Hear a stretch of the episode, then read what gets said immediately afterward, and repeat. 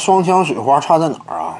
开拓者双枪主要是啥呢？这两个防守都是漏勺，对不对？一谈到这儿，可能感觉克里斯保罗地位又高了，但是这不这是假象，对不对？这个时代呀，攻守俱佳当然好，前提是什么？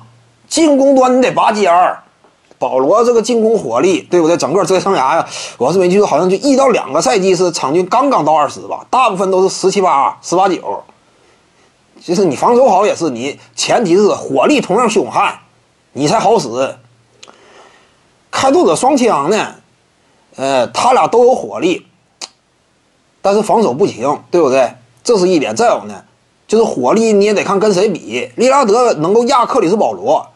但是跟斯通库里这种级别的相比，无法相提并论，对不对？因为斯通库里啊，持球远射，你比如说非常典型的一五到一六赛季，场均出手多少次？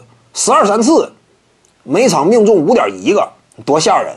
命中率维持在百分之四十五以上。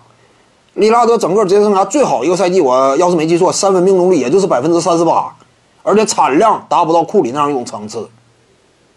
那这产量和效率都有差别，你知道这意味着什么？一名射手啊，当你的产量提高的时候，你必然就得出手一些条件相对苛刻的投篮。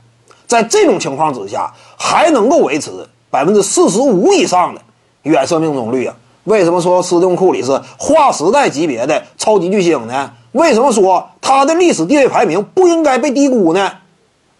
看没看到？深层次来讲。